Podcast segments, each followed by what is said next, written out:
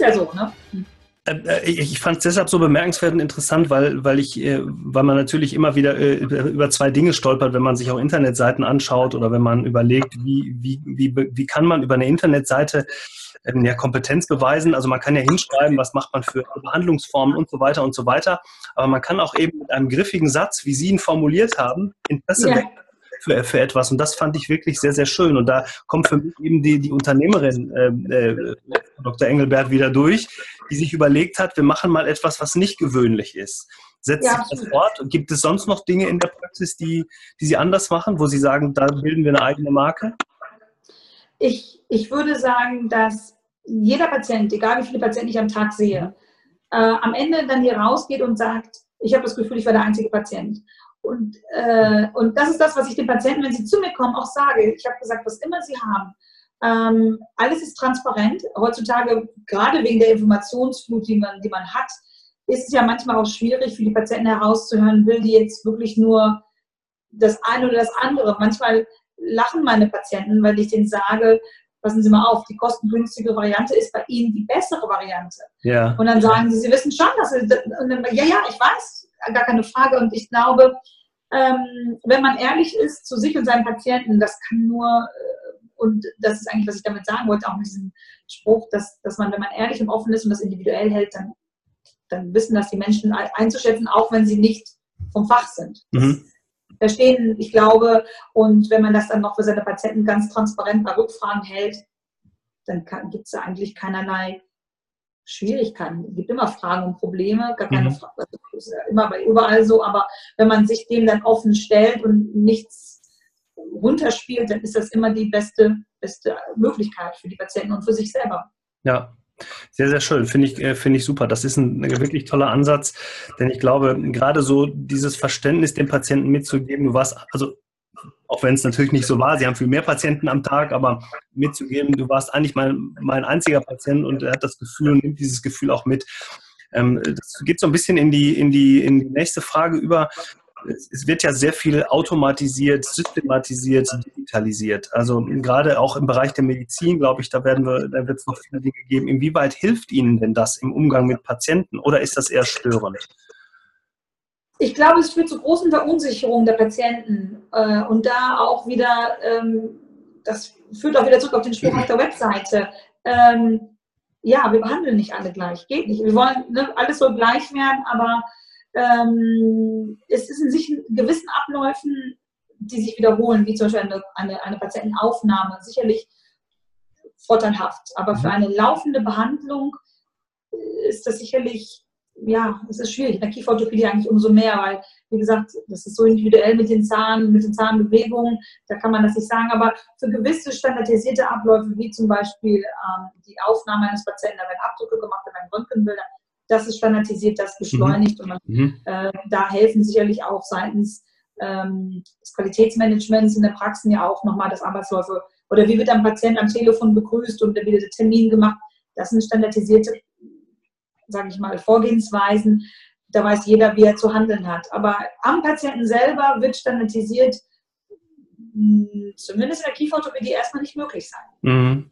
Und das Thema Digitalisierung, also äh, auch da haben Sie da ähm, eher Sorge, dass, dass viele Dinge nicht mehr passieren. Also im Umgang mit Patienten, jetzt könnte man ja zum Beispiel sagen, Terminsprechstunde, ähm, Rezeptüberweisung, also alles das könnte man digitalisieren und dann hätte man noch mehr Zeit für den Patienten, weil das ist Ihnen ja schon wichtig, dass, dass der Patient auch, da haben wir ja gerade drüber gesprochen, sich wirklich wohlfühlt. Ne?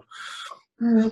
hm ach, ich glaube, es ist, es ist immer so, wie man seine wie man das Instrument behandelt. Also wenn ich mhm. natürlich das, man muss natürlich, wenn man das digitalisiert, immer noch irgendwo gucken, dass man nochmal persönlichen Kontakt irgendwie findet. Mhm. Ähm, bei mir in der Praxis sind sicherlich gewisse Dinge äh, durch die Digitalisierung oder auch durch manche Standardprozederen ähm, sicherlich vereinfacht worden. Aber was ich zum Beispiel dann mache, ist, äh, und die Patienten wissen auch zum Beispiel, beim, bei der Kontrolle ist das so, dann komme ich und gucke ich, der Patient geht, wenn ich einen besonders schwierigen Fall habe oder wenn ich erwachsene Patienten habe, dann ist das manchmal so, dass ich die am nächsten oder darauf folgenden Tag nochmal anrufe mhm. und frage, wie geht. Also die Digitalisierung ist gut, aber man muss immer noch einen menschlichen Touch dazu hinfügen. Und ich glaube, dann ist es, dann ist es ein Segen. Und das meine ich, wenn ich sage, man muss die Instrumente, die man in die Hand gelegt bekommt, auch vernünftig mhm. nutzen. Und nicht nur dann nutzen, um dann nicht den Kontakt zu haben. Denn ähm, äh, das, ist das, das, was Menschen wollen von ihren Ärzten, egal welche Fachrichtung, dass sie immer noch, auch wenn es modern und digital ist, immer noch persönlich irgendwie, und wenn es nur ein kurzer Anruf ist, wie geht es Ihnen, es war schwierig, kommen Sie zurecht oder ja. ähm, das, das ist das, was die Patienten wollen. Ja, das finde ich super. Das ist eine ganz tolle Aussage, weil ich glaube, genau darum geht es in der Zukunft, dass man die Dinge, die Erleichterung bringen, sowohl für den Arzt als auch für den Patienten vernünftig einsetzt, aber das Miteinander Mensch zu Mensch damit noch weiter in den Vordergrund rückt und man eben noch mehr Zeit hat. Und wenn Sie sagen, also gerade so ein, so ein Anruf nochmal, um nochmal nachzufragen, also wenn ich als Patient angerufen werde von meinem Arzt, der nochmal nachfragt, dann, haben, dann würde ich mich sehr, sehr wohlfühlen in, in dem Moment. Ne? Und deshalb finde ich das toll, dass diese, im Grunde ist ja eine Kleinigkeit, dauert vielleicht zwei Minuten so ein Telefonat, Absolut. wenn überhaupt, aber bringt eben auch eine, eine, eine tolle Arzt-Patienten-Beziehung, ne? die, die man aufbaut Absolut. über Jahre. Ne? absolut. Und das, das ist eigentlich das, was die Patienten sich wünschen und dass man sagt, okay, natürlich gewisse Dinge, wie Sie schon sagten, sind am Stand, das bleibt ja auch nicht aus. Es mhm. ja auch, ist ja auch ein, ein, es sollen ja auch glatte Abläufe sein, aber man kann es halt in kleinen, minimalen ähm, Zwischenschritten für die Menschen oder für die Patienten so darlegen, als wenn sie sich nicht, nicht, nicht wie in der Maschinerie fühlen ja. oder nicht sagen, ich bin jetzt hier einer von, von 100 und der ist es sowieso egal. Mhm. So, so so finde ich, kann man die Digitalisierung vernünftig nutzen, dass gewisse mhm. Schritte schneller gehen. Aber das andere, da, da findet man auch Zeit dafür, ganz bestimmt. Ja, toll. Also das Thema Empathie in der Arztpraxis spielt eine große Rolle, weil es gerade im, im Grunde auf diese Arzt-Patienten-Beziehung ankommt. Und ich glaube, in, dann ist es auch einfacher, mal unangenehm, also unangenehm äh, oder schwierige oder Probleme mal zu besprechen und auch mal mit dem Patienten ein Gespräch zu führen, was vielleicht sonst schwierig ist. Also ich glaube, gerade dieses Thema Botschaften an den Patienten zu vermitteln, geht mit einem, mit einem gehörigen Maß an Empathie viel, viel besser. Ne? Und auch, dann hat man auch überhaupt kein Problem mit dem Patienten langfristig. Langfristig, genau, ganz genau. Ja. Ähm, wenn ich, wenn ich nochmal über die Unternehmerin Frau Dr. Engelbert sprechen darf oder nachfragen darf, jetzt, jetzt äh, ist es ja so, dass Sie, dass Sie immer schon im Grunde den Gedanken haben, was ist morgen, was ist übermorgen, wie entwickle, wie entwickle ich meine Praxis weiter.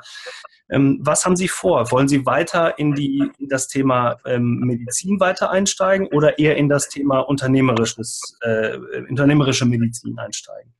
Ja, wahrscheinlich wird es langfristig gesehen eher in die unternehmerische Schiene gehen. Natürlich mhm. ist es immer so auch ein bisschen was, wo, wo ist noch Bedarf, wo kann man noch irgendwie was machen. Das hängt natürlich auch von Gelegenheiten ab. Man sollte jetzt nicht irgendwie kopflos in die nächste äh, Gelegenheit Sie wissen das selber mit Erfahrung von mir. Ich glaube, da, man muss sich mehrere Sachen anschauen, bis man dann sagt, das funktioniert. Ne? Ja. Und so ist es auch. Man, die Vision ist langfristig sicherlich ähm, unternehmerisch tätig zu sein, natürlich weiter am Patienten, dafür macht man das auch zu viel Spaß, aber dass man schon nochmal Sachen weiter, ähm, ja, dass man praktisch das, was man für die jetzige Praxis hat, versucht, das werde ich versuchen, auch praktisch das mhm. Konzept zu übertragen auf eine andere Praxis, um zu gucken, wie, wie entwickelt sich das da? Geht das Konzept in einer anderen Region mit anderen Patienten, mit anderen Menschen genauso auf?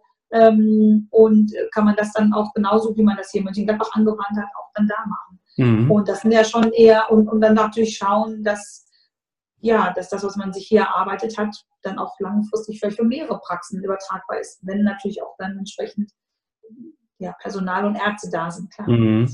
Ähm, das, das heißt also, ähm, Entwicklung, Praxen oder vielleicht noch ein oder zwei dann dazu. Das wäre die eine Sache. Wo, wo, wo lernt man das denn als Arzt, Unternehmer zu sein? Also ist das was, was man einfach im Blut haben muss, wo Sie sagen, also da gehört ein bisschen Mut zu, da gehört vielleicht ein bisschen äh, Ausbildung zu, da gehört aber auch zu, dass man äh, drumherum, also dass man zum Beispiel Mitarbeiter hat, die einen mit fördern, die einem auch den Rückhalt geben. Ja, es gibt ja diese Menschen.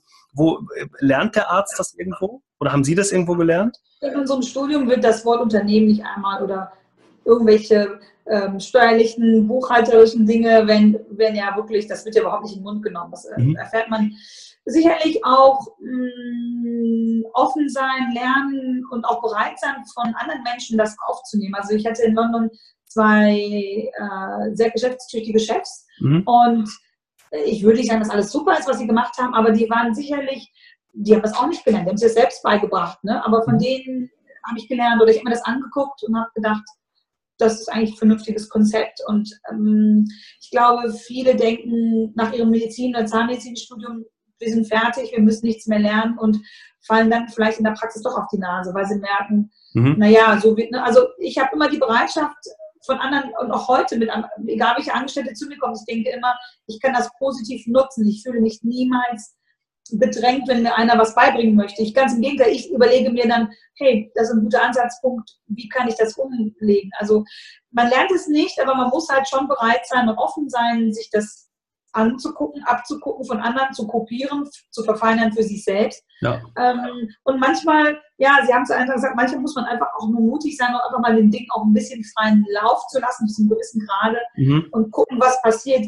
Die Reaktionen der Patienten oder der Mitarbeiter sind ja, die sind ja, die kriegt man ja mit. Ne? Mhm. Und so viel, ähm, es setzt ja keiner zurück, wenn es nicht gut läuft. Ne? Dann mhm. kriegt man ja. ja schon das Feedback der Patienten irgendwo auch dann zurück oder der mhm. Mitarbeiter. Mhm. Ja.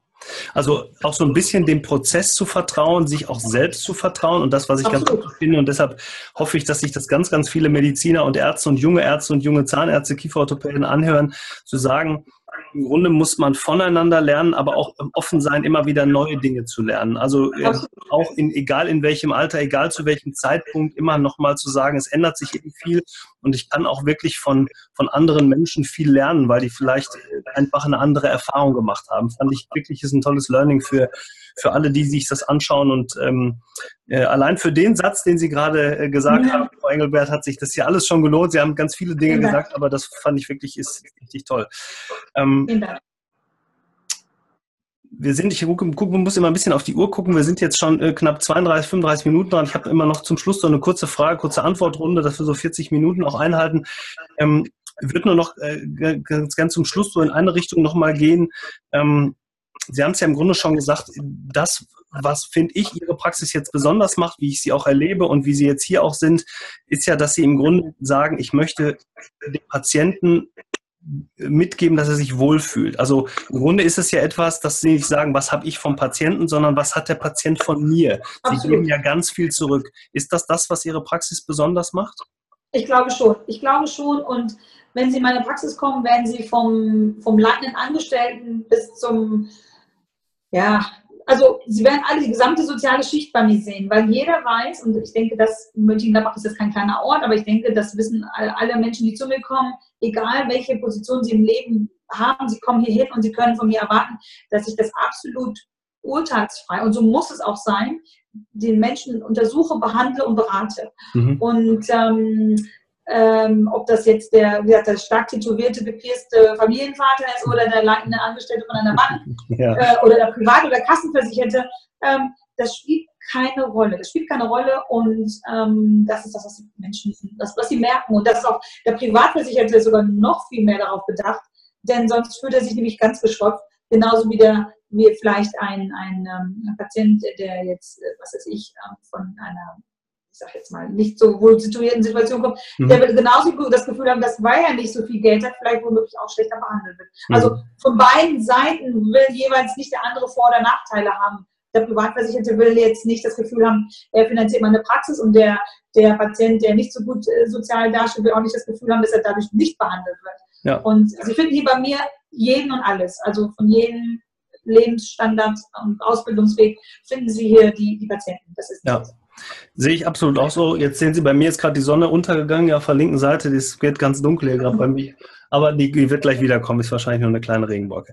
Ähm, äh, zum Schluss äh, würde ich gerne so eine kurze Fragen, kurze Antwortrunde noch mit Ihnen machen. Äh, sind so drei, vier Fragen, ähm, die, wo Sie einfach nur eine kurze, knappe Antwort drauf geben müssen. Ich werde auch nicht weiter nachfragen. Die Zukunft der Medizin. Wohin entwickelt sich die Medizin oder vielleicht auch gerade Ihre, Ihre, Ihr, Ihr Bereich, also der Kieferorthopädie in den nächsten fünf bis zehn Jahren? Viele neue äh, Methoden, viele neue äh, Behandlungsmöglichkeiten im Rahmen der Digitalisierung, im Rahmen mit Kooperation mit Chirurgen. Ähm, man, man wird äh, viele neue Behandlungstechniken in der Kieferorthopädie äh, zur Verfügung haben. Okay, heißt das für Sie, ich muss doch nachfragen, heißt das für Sie auch wieder umdenken, vielleicht auch mehr investieren? Absolut. Ja? Absolut. Ja, da muss man auch schauen, was funktioniert für einen, was, was ist gut. Aber ähm, ja, die, das Behandlungsspektrum wird sich erweitern in der Medizin, in allen, in allen Bereichen, nicht nur in der Orthopädie, ähm, dank halt technologisierter, technologisierter oder digitalisierter Abläufe. Mhm. Ähm, wenn Sie heute den Reset-Knopf drücken könnten, würden Sie heute was anders machen? Mm, eigentlich nicht. Eigentlich würde ich es genauso machen. Ich würde alle, alle Schritte, alle Schritte, die ich gemacht habe, würde ich, ich überlege, selbst ich war nur kurz in der Schweiz, ähm, alles, alles gut. Also ich würde es alles so machen. Super. Das ist immer schön, das höre ich immer gerne, weil damit weiß man, dass man eigentlich grundsätzlich auf dem richtigen Weg ist. Ne? Ähm, an welchem Ort dieser Welt würden Sie gerne leben oder arbeiten? Oder beides? Ich würde sagen, immer noch London. Okay, ja, das, das habe ich, ja, ja. ich habe so ein bisschen vermutet. Ähm, Gibt es irgendwie einen besonderen Grund dafür? Hm, man ist, das ist das wiederholt, spiegelt eigentlich auch meine Praxisphilosophie wieder. Man kann in London so sein, wie man ist. Ob man jetzt ähm, Religion und Hautfarben unabhängig, okay. man, mhm. man kann sich frei bewegen, man kann sein, wie man möchte, natürlich im sozialen Also man, man muss sich nicht seiner Herkunft, seiner Religionszugehörigkeit, welche Form auch immer, da gibt, es gibt ja viele, muss man nicht äh, zurückhalten und man kann, man kann einfach frei leben und sein, wie man möchte. Mhm. Natürlich in den englischen Gesetz, natürlich, das, so meine ich es halt, aber man, man wird nicht, wenn man irgendwo hingeht, schlechter behandelt, wenn man in Jogginghose hinkommt oder wenn man im Anzug hinkommt. Ganz im Gegenteil. Mhm. Ähm, man muss davon ausgehen, dass der in der Jogginghose womöglich sogar wohlhabender ist. Und das mhm. ist in mhm. England oder in London zumindest so, wo ich sage, man ist ein bisschen unbeschwerter. Das Leben an sich ist härter, man muss härter arbeiten und einen gewissen Lebensstandard zu haben. Okay. Aber ich würde mal London bevorzugen. Ähm, gibt es ein Buch, einen Film, also ein Tipp, den Sie, äh, der Sie besonders erreicht hat, der Sie besonders inspiriert hat, motiviert hat? Also entweder oder oder beides, wenn Sie wollen. Gibt es da irgendwas? Hm, also gerade auch so zum, zum, zum Nachlesen, wo man mal sagen kann, ach, das lese ich auch mal oder den Film gucke ich mir mal an.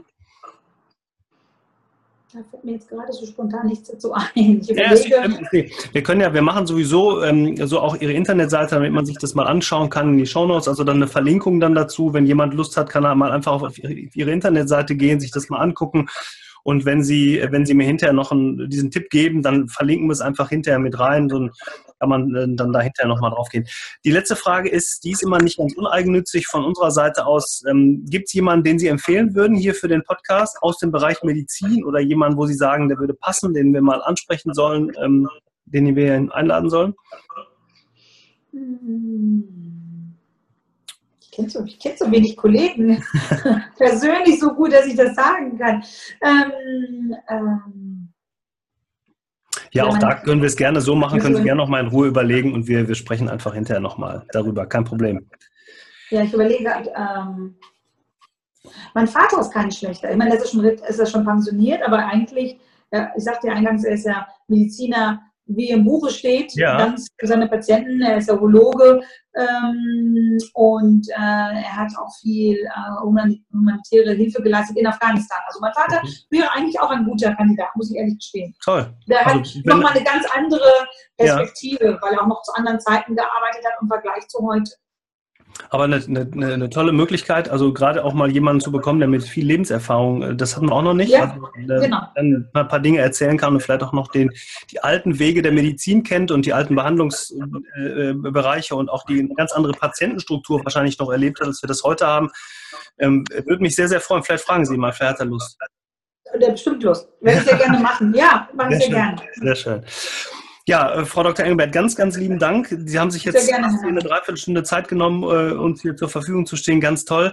Äh, ein Kompliment muss ich Ihnen einfach noch machen. Ich finde, Sie kommen super authentisch rüber und das ist einfach das, was Sie leben in Ihrer Praxis, die Authentizität. Und wenn ich eine Sache noch sagen darf, die Bilder Ihrer Kinder im Hintergrund sind spitze und ich finde es total super, dass Sie die hängen gelassen haben, weil auch das ist wieder super authentisch und das macht das aus, warum Ihre Praxis so erfolgreich ist. Also ganz lieben Dank nochmal und ähm, Jetzt ist das Bild stehen geblieben. Ich weiß nicht, ob Sie mich noch hören. Ich mache einfach mal Schluss. Ähm, äh, Frau Engelbert, mit einem schönen Lachen haben wir Sie auf den Lippen. Ähm, wenn ich äh, das eben noch zu Ende bringen darf, freue mich sehr. Vielen Dank, dass Sie alle zugeschaut und zugehört haben. Und wir bitten zum Schluss noch immer eine für eine Bewertung bei iTunes oder YouTube, denn nur so können wir erfahren, ob wir hier einen guten Job gemacht haben und ob Sie ähm, vielleicht Dinge anders haben möchten. Bewerten Sie uns also iTunes oder YouTube Und ähm, freue mich sehr. Bis zum nächsten Mal. Bleiben Sie aktiv und äh, unternehmen Sie was. Bis dahin. Tschüss.